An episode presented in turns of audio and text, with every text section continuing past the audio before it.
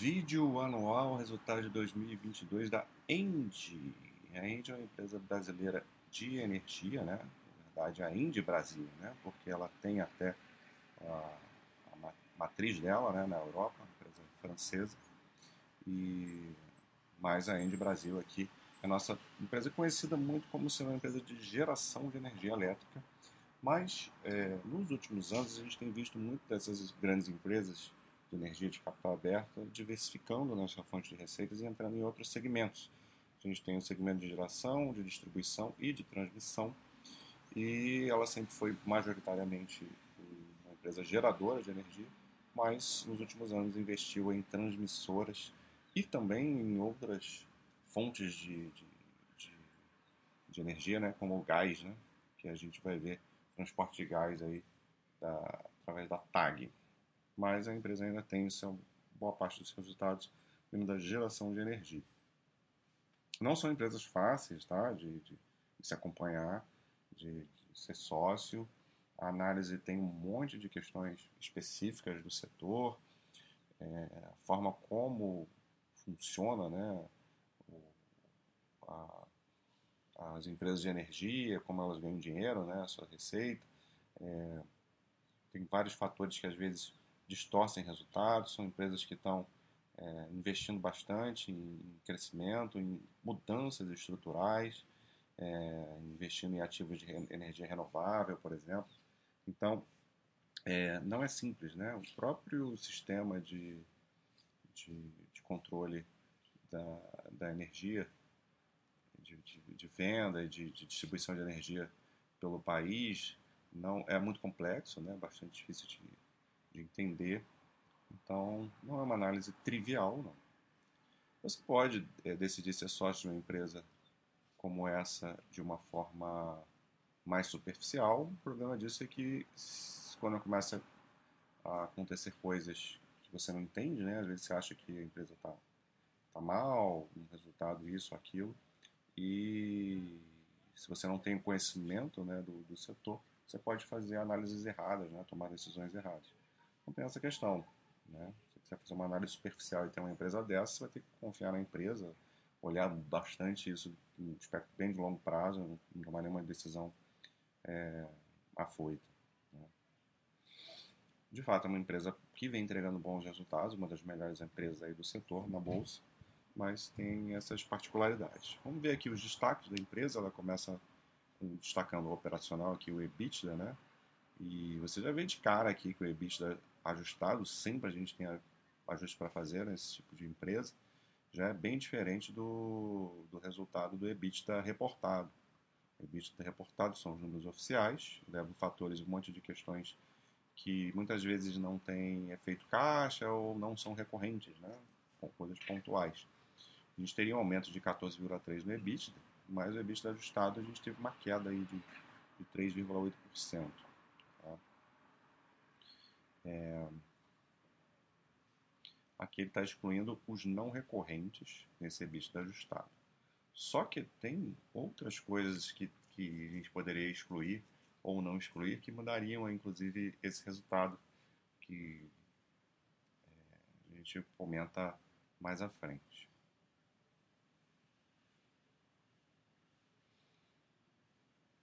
Em 2000, é, aqui ele separa até, ele coloca um azulzinho, um azulzinho meio verde, esverdeado aqui, né? De, do não recorrente que aconteceu em 21 e o, o bem menor aqui em 22, né?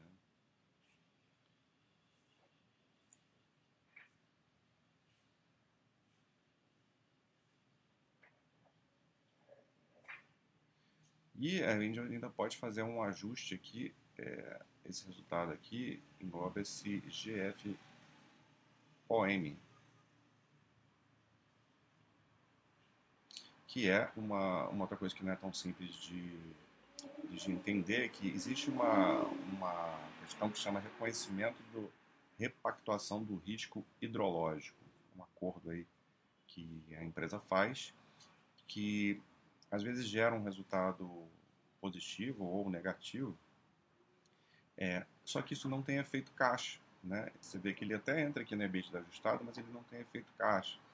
É, esse reconhecimento do risco hidrológico às vezes vai fazer com que a empresa ganhe é, um prazo maior de concessão dos seus ativos para compensar perdas que ela tenha tido em questão do, do, do, risco hidrológico que afeta seu resultado. Né?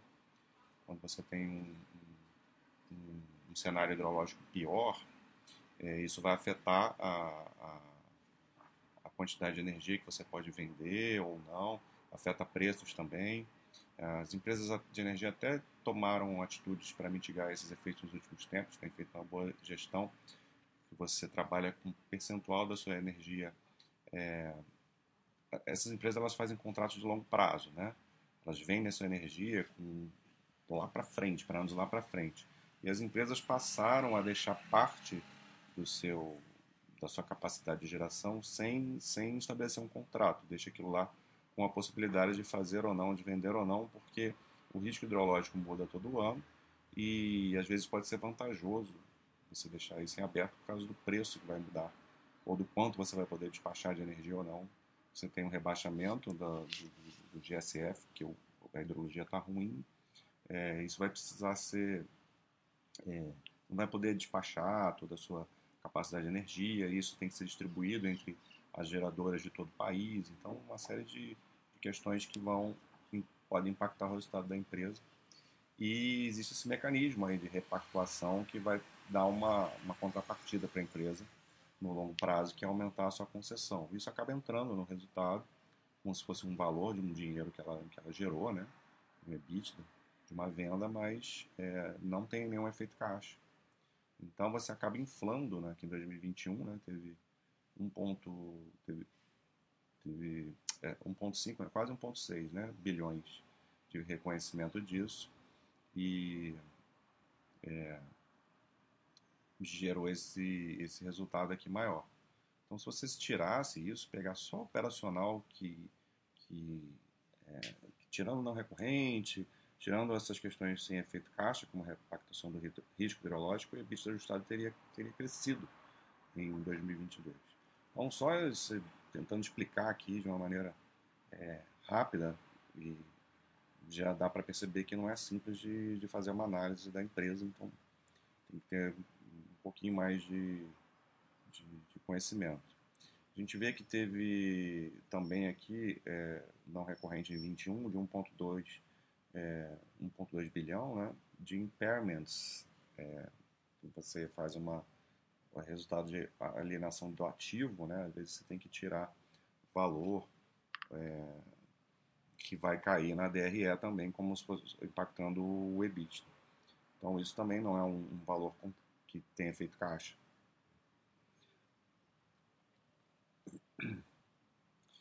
Bom, é, tava, achei, na verdade eu tava, é, eu falei, né, comentei que o EBITDA ajustado excluindo a repactuação do risco, risco hidrológico teria, tinha sido bom, né?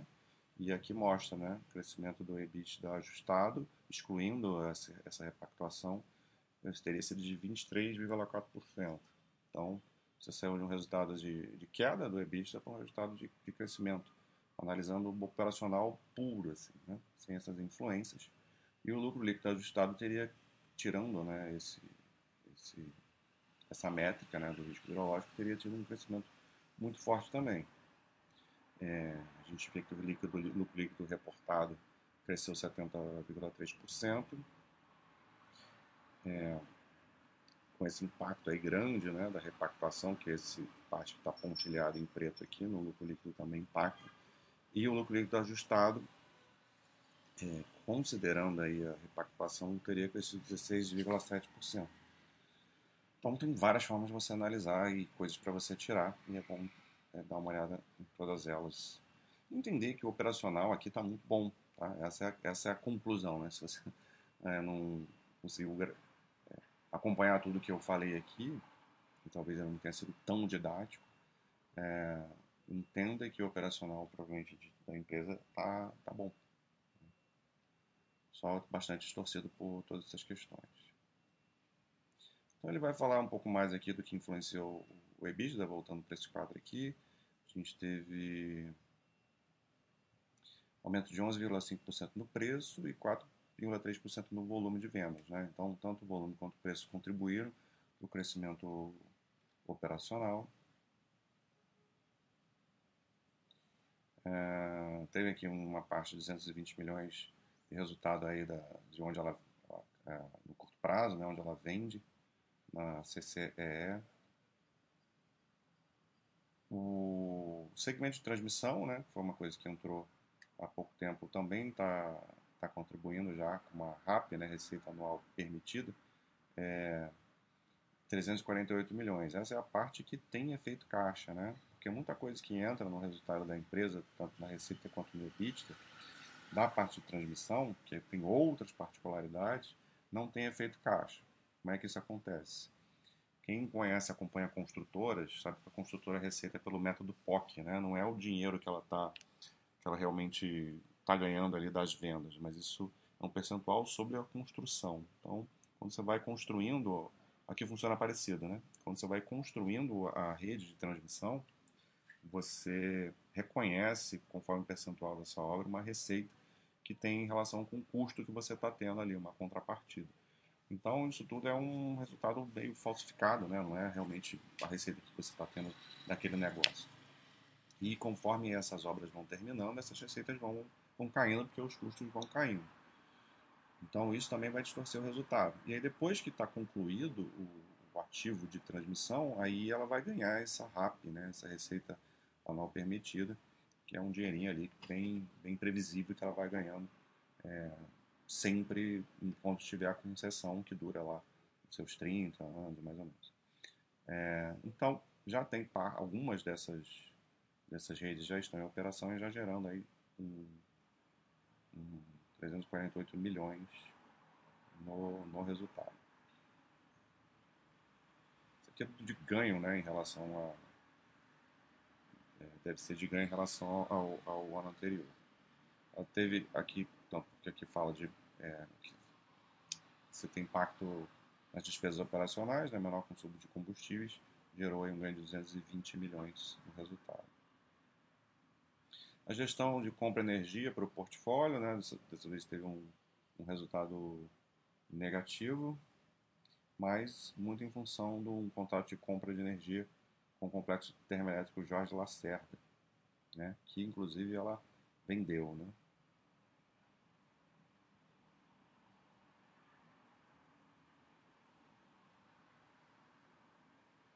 Ou eu estou confundindo, não sei se foi essa que ela, que ela vendeu, mas vamos, vamos continuar aí, de repente a gente descobre isso. Vamos lá, vamos falar aqui de alguns destaques. Investimento, 3,3 bilhões para implantação do conjunto fotovoltaico, né, energia solar. Então, isso é, a empresa tem investido muito. A empresa sempre teve assim muito forte a parte de geração de energia elétrica pelas hidrelétricas, né, que sempre foi um grande potencial aqui no nosso país, né, pela estrutura da hidrologia nossa. Mas isso meio que está chegando aí num platô, né, de capacidade e tal, fora que tem essa questão da hidrologia que às vezes atrapalha as empresas. Então, tem muito crescimento aí sendo previsto é, com energia renovável, né, é, relacionadas à, à eólica é, e à solar. Então, a empresa tem desenvolvido muitos projetos nessas, nessas matrizes. Aqui, a implantação no conjunto eólico Serra do Assuruá, né, ela já teve financiamento para isso. Aqui fala de dividendos, né? É, payout aí de 100% em 2022.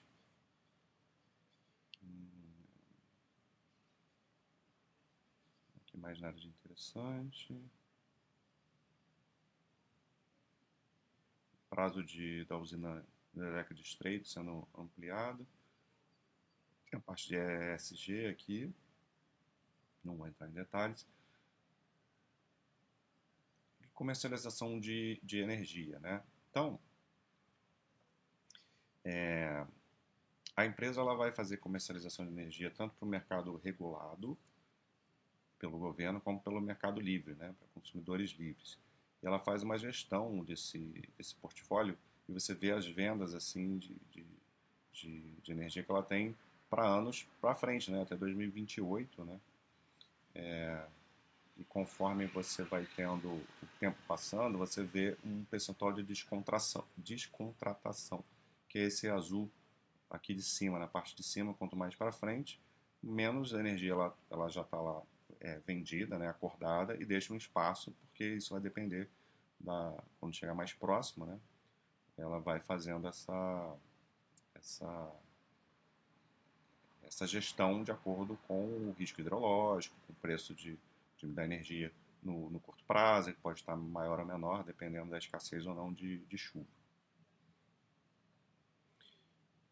É, então, no, claro que no mercado aqui no mercado livre, né, tem um espaço maior assim de, de volume de energia contratada por mercado, né, 60% é, já contratada para mercado livre e 40% no, no regulado.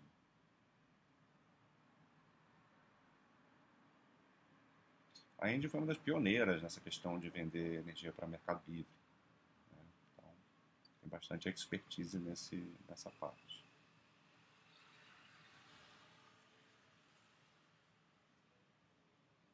Aqui, mais uma vez, a gente vê, conforme os anos passam, um aumento maior de energia que está potencial descontratado, né, que ela vai negociar mais para frente. Aqui a evolução dos consumidores livres, né, aumentando ao longo dos anos.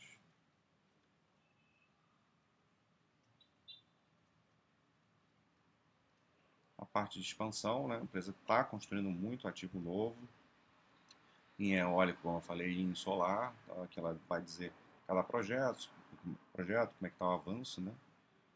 Esse aqui tem 32,5% de obra avançada. Não vou entrar em detalhes aqui, porque esse vídeo vai ficar gigante, porque tem muita coisa para falar, na verdade, desse tipo de empresa. Né?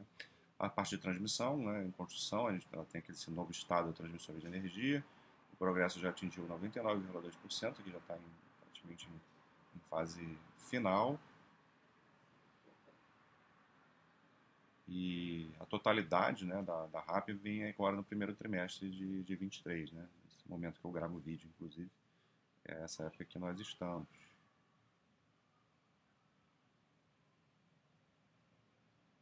E a outra parte de, de transmissão aqui, isso aqui é algo que está sendo, vai ser complementar ao, transmissão do novo estado que, que estão acrescentando algo ali que vai gerar, vai gerar sinergias, né? Uma próxima da outra, é interessante.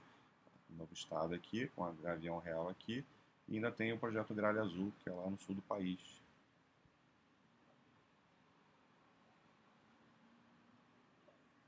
No Paraná, né? estado do Paraná.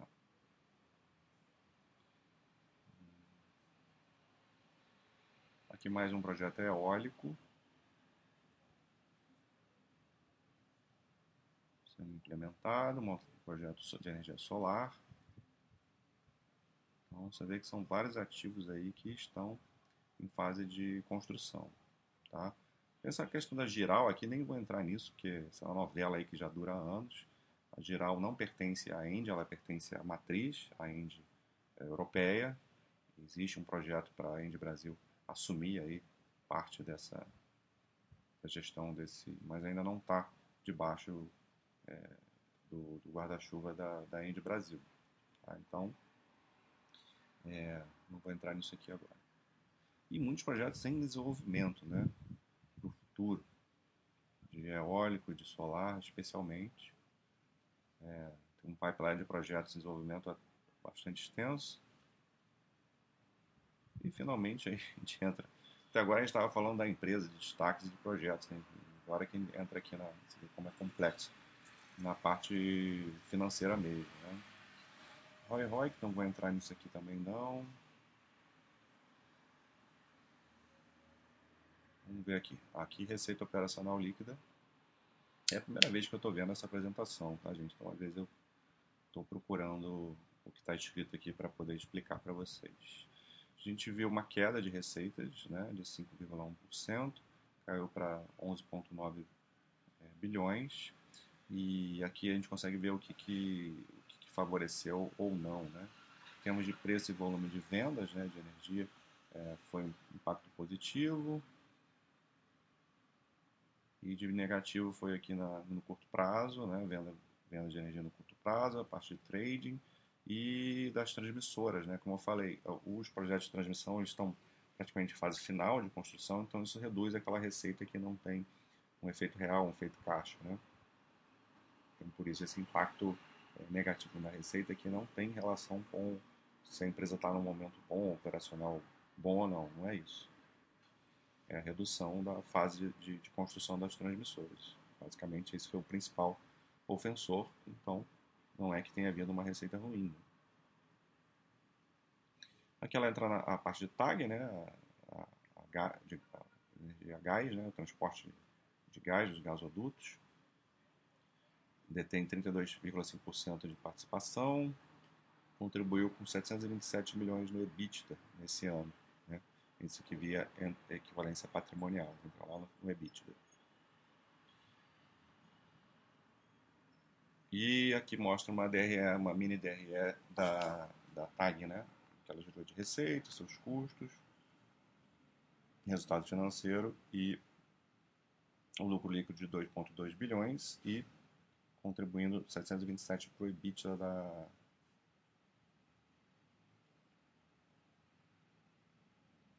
da Indy.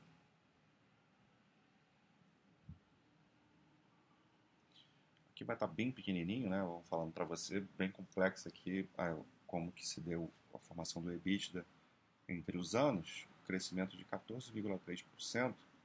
Então, aqui é o EBITDA sem esse 14,3 é o EBITDA reportado, tá? E aqui vai entrar o, o EBITDA ajustado e o EBITDA ajustado por, pela, pela transmissão, né? Então tem várias métricas aqui que pode deixar um pouco confuso a avaliação. É, a parte de preço e volume de vendas, como eu, contei, como eu comentei antes, né, teve um fator positivo. A, a parte de transmissão que tem efeito caixa teve efeito positivo também. É, importante, aqui tem a TAG, contribuiu com mais 125 milhões. Uh, de efeito negativo aqui, compra de energia para o portfólio. E a repactação do risco hidrológico foi o grande problema do EBITDA aí, como eu comentei lá no início, isso aqui não tem efeito caixa. Então, não é um problema né, que tenha, tenha tido essa queda. Então, o operacional ele, ele não foi ruim, ele foi bom se a gente fizer todos os ajustes que não tem um efeito é, caixa e não recorrentes, etc. E tal.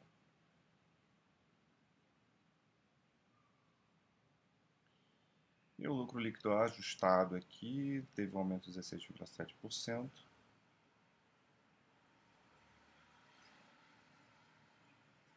Vamos falar do endividamento, né? A estrutura de capital da empresa, ela está com uma alavancagem medida por dívida líquida sobre EBITDA ajustado, aqui em 2.3.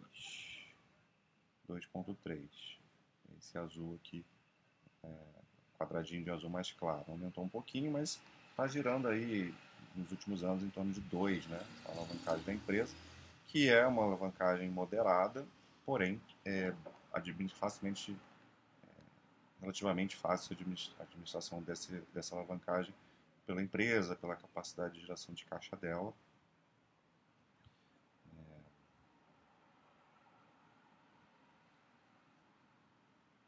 Dívida aqui em moeda local até diminuiu, né, de 21 para 22, está em 18, 18 bilhões aqui. É...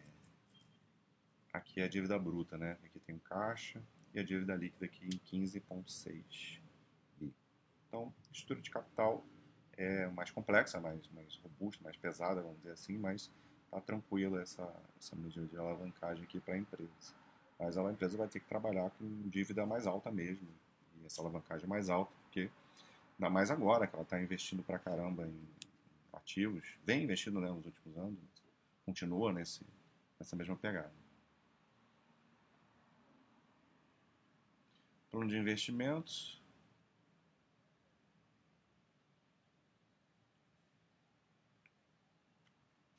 Bastante investimento pesado né, previsto aí para os próximos anos. Então a empresa realmente está com o pé no acelerador. Aqui veio o EBITDA em relação aos investimentos. O CAPEX até diminuiu um pouco até 2022.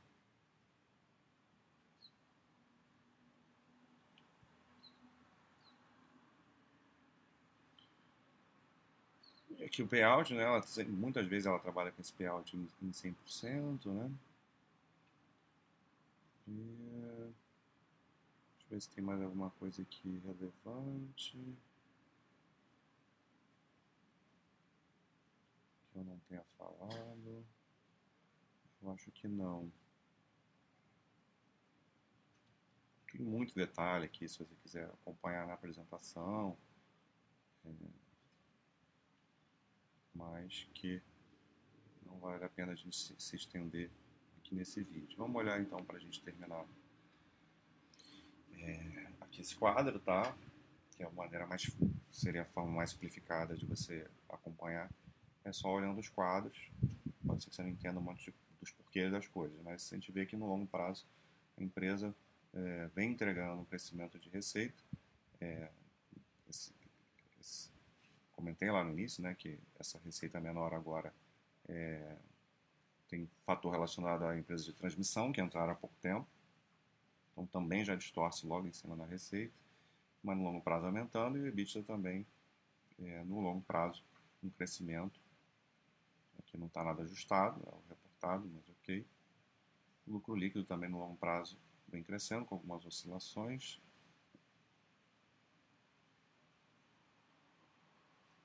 uma margem EBITDA né, bastante, bastante forte né, da empresa, aí mais de 50% atualmente, né, muitos anos girando aí em torno de 50%, bem saudável. Parte de dívida que nos últimos anos a alavancagem aumentou, né, porque a empresa tem investido muito em crescimento dos seus ativos, construção, fora que aumentou é, outras matrizes energéticas e até entrando em outros segmentos. E um fluxo de caixa operacional costuma ser, ser bom, né? uma boa geradora de caixa, veio, veio forte nesse, nesse ano de 2022.